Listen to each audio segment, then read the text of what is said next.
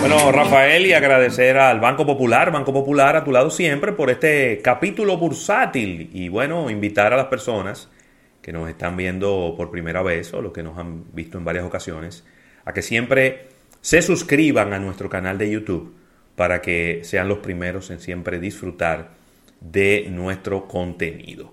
Y mira, eh, no hay buenas noticias en la economía de los Estados Unidos, ¿eh? Bueno. A pesar de todos los cuartos que se han lanzado para la calle, pues en el mes de febrero las ventas detallistas en los Estados Unidos cayeron en un 3%, según datos del Departamento de Comercio. Siempre tengo que hacer la misma observación para que la gente entienda por qué es tan importante el tema de las ventas detallistas en los Estados Unidos y es que tres cuartas partes de la economía de los Estados Unidos dependen de las ventas al detalle.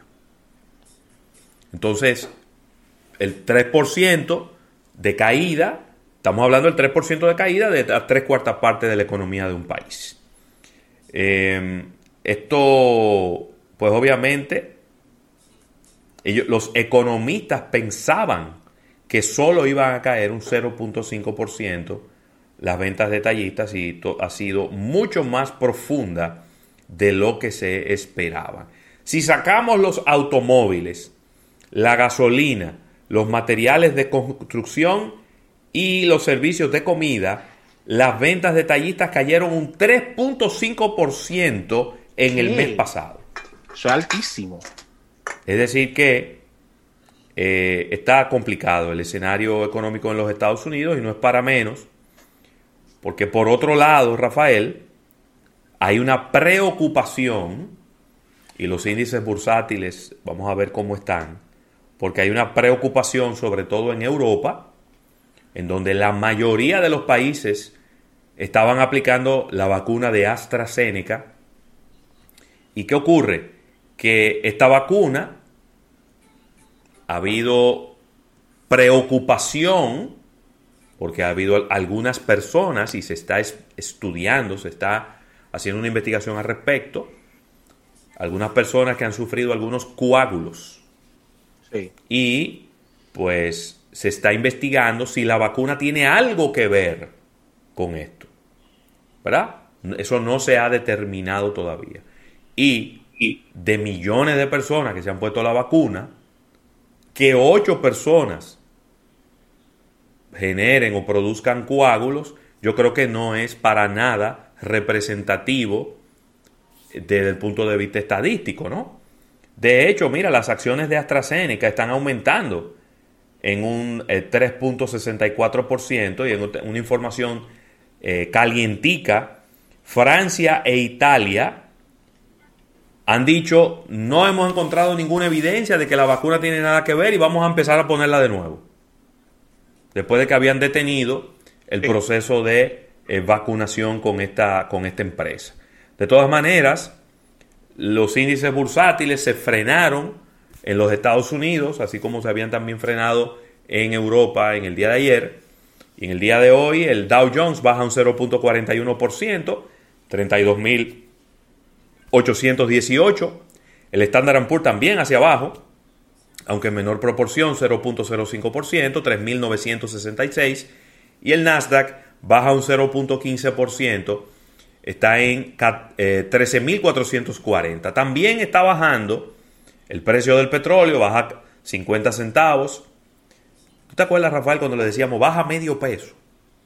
Sí. ya eso no se usa. 50 centavos, 64 dólares con 90 centavos es el precio del barril de petróleo en este momento, que se frena precisamente por las preocupaciones que había con este proceso de vacunación que se había detenido casi en toda Europa.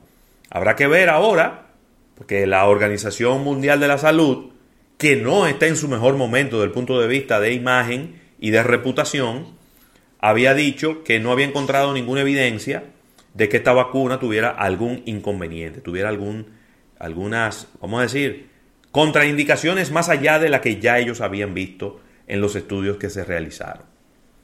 Asimismo, mira, noticias eh, nada positiva si es que Nokia está anunciando 10.000 despidos en dos años, buscando recortar costes. Una lamentable información. Y ¿Tú, sabes, ¿Tú sabes lo que más me sorprende, Rafael? Más allá de la noticia de que van a despedir a 10.000 personas, es, y en Nokia trabaja tanta gente. Sí, trabaja muchas personas en Nokia. Óyeme, pero ahí trabaja, mucha, ahí trabaja mucha gente, Rafa. Estamos hablando que es el 11% de su plantilla. Oye, eso.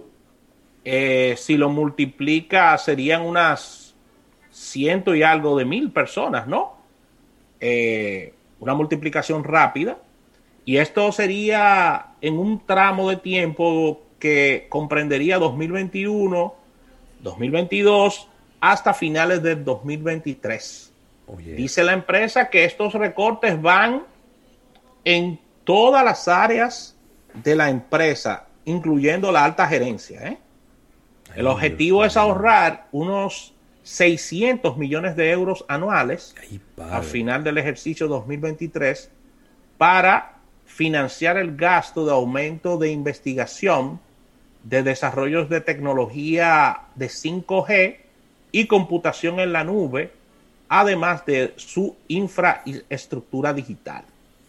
Tras la llegada de Nokia, eh, su nuevo consejero, su nuevo CEO, Petka Lutmark, eh, eso fue el pasado agosto de 2020, la compañía finlandesa ha anunciado un modelo operativo diseñado para simplificar las estructuras y mejorar sus rentabilidades. Cuando, cuando tú escuchas mejorar la rentabilidad y estructura organizativa, espera el yaguazo que viene en cancelaciones. Ay, ay, ay, ay, ay, Sí, porque son palabras corporativas muy bonitas, pero es un reguero de gente que va para la calle, lamentablemente. Lamentablemente.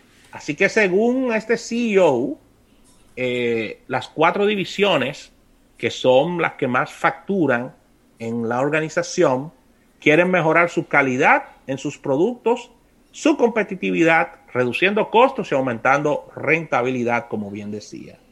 Así que Nokia, que siempre es nombrado en estos temas de, competencia con relación a instalación de 5G, quiere, quiere eso, quiere tener más ingresos para poder así realizar más investigación y al mismo tiempo mayor inversión en el tema de 5G, donde ellos siempre están como sonando, ¿eh? Sí, están, sí, sí, Están sonando siempre ahí. Totalmente. Y mira, una noticia bien interesante, ya que Dick's Sporting Goods, que Dick's Sporting Goods, que es la tienda de artículos deportivos más grande de los Estados Unidos, la cadena de, de tiendas de artículos deportivos más grande de los Estados Unidos, se acaba de meter en un negocio interesante, ¿verdad? En el negocio de las marcas privadas, pudiera yo decir. Porque ellos acaban de lanzar su propia marca de ropa deportiva para caballeros. ¿Cómo? La marca es VRST, V corta RST, y ellos acaban de lanzarla en su página web y ellos tienen, van, la van a tener disponible en casi 400 tiendas de Dick's Sporting Goods que hay en todos los Estados Unidos. Eh, los productos van desde eh, pantalones para correr, pantalones cortos, t-shirts, eh, ¿cómo se llama? las camisetas estas manga largas, sudadores, que van desde 30 dólares hasta los 120 dólares. Y más allá de quererse parecer a Under Armour o a Nike, ellos están buscando otro público, Rafael, y es artículos parecidos a Lululemon. Lululemon. Lululemon. Que es una marca que ha sido muy exitosa en los Estados Unidos en los últimos dos o tres años. Así que, para que ustedes vean que las están tratando de afianzar su posición en el mercado con marcas exclusivas. Cosa que usted no puede encontrar en ningún sitio y que necesariamente va a tener que comprarla en Dick's Sporting Goods. Porque cuando tú vendes artículos como los de Nike, por ejemplo, la gente puede encontrar y puede comparar precios con mucha facilidad en otros establecimientos. Sin embargo, con estos artículos, la gente no tiene manera de cómo comparar porque nada más se van a vender en las tiendas de ellos. Así que vamos a ver cómo les va con esta marca, Rafael. Para finalizar por mi parte, sí. atención, atención a, a los amigos de la frontera de República Dominicana que están por construir un, muro. Una verja, una verja. ¿Eh? Que no es un muro, que es una verja. Una verja. Eso es lo que dicen ellos. Mira, Estados Unidos está esperando en el 2021 la mayor ola de, de migrantes de los últimos 20 años, la ¿Tú estás oyendo eso? ¿Cómo fue? Vuelve y repíteme. Estados Unidos espera en este 2021 la mayor ola de migrantes de los últimos 20 años. Pero tú sabías, eso se sabía. Eso se sabía, mira, independientemente de que uno no puede estar de acuerdo con la manera, con la forma eh, en que se manejaba el presidente de los Estados Unidos, probablemente la misma forma de él ahuyentaba a los migrantes. Sí, que la gente decía, ¿cómo yo voy a ir para un país en donde el presidente es esta persona? Sin embargo, ahora se está dando lo contrario. Y es que la gente ve a Biden muy pro-migrante. Y eso necesariamente va a fomentar, a estimular que muchos migrantes quieran ir para los Estados Unidos y digan, este es, el momento, porque el que está ahí no le, da mente a, no le da mente a esto. Así que Estados Unidos se encamina a ver en la frontera con México más migrantes que los encontrados en los últimos 20 años. Recuerden que las cifras récords de migrantes en Estados Unidos es del año 2000 y antes había sido del año 1960 y como bien dice Ravelo, eh, Biden ha generado una especie de confianza entre, entre los ciudadanos, por ejemplo, de México y Centroamérica, que son los más dados a entrar por esta frontera, eh, y el aumento de la pobreza, como bien ha explicado Eriden, en Centroamérica, México y toda Latinoamérica ha aumentado el deseo de ir a buscar oportunidad en Estados Unidos. Así que Sabemos que el presidente Biden tendrá que aumentar el presupuesto con relación a vigilancia en la frontera porque vienen días difíciles con relación a las personas que se estarán movilizando para intentar cruzar el charco, Rafael. Totalmente. Vienen, vienen días muy, pero muy difíciles.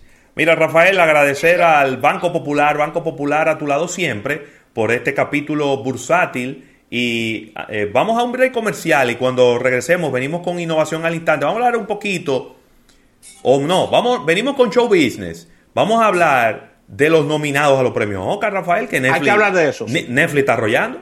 Venimos arrollando.